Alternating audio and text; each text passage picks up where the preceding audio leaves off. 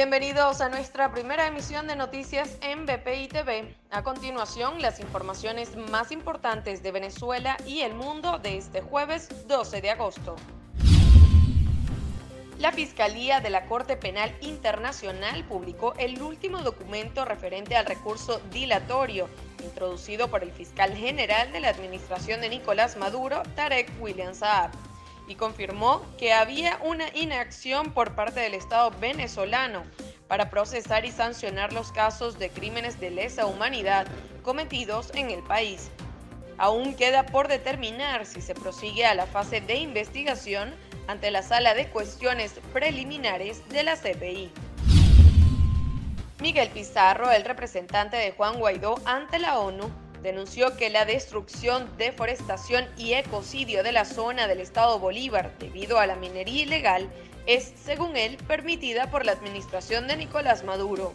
A su vez, la ONG SOS Orinoco denunció que la explotación se ha extendido a parques nacionales como el de Canaima. Un tribunal dictó 29 años de prisión a José Cedeño y José Zorrilla dos de los siete implicados en el feminicidio de Ángela Aguirre. La audiencia conclusiva del juicio por el caso se desarrolló en el Palacio de Justicia de Caracas.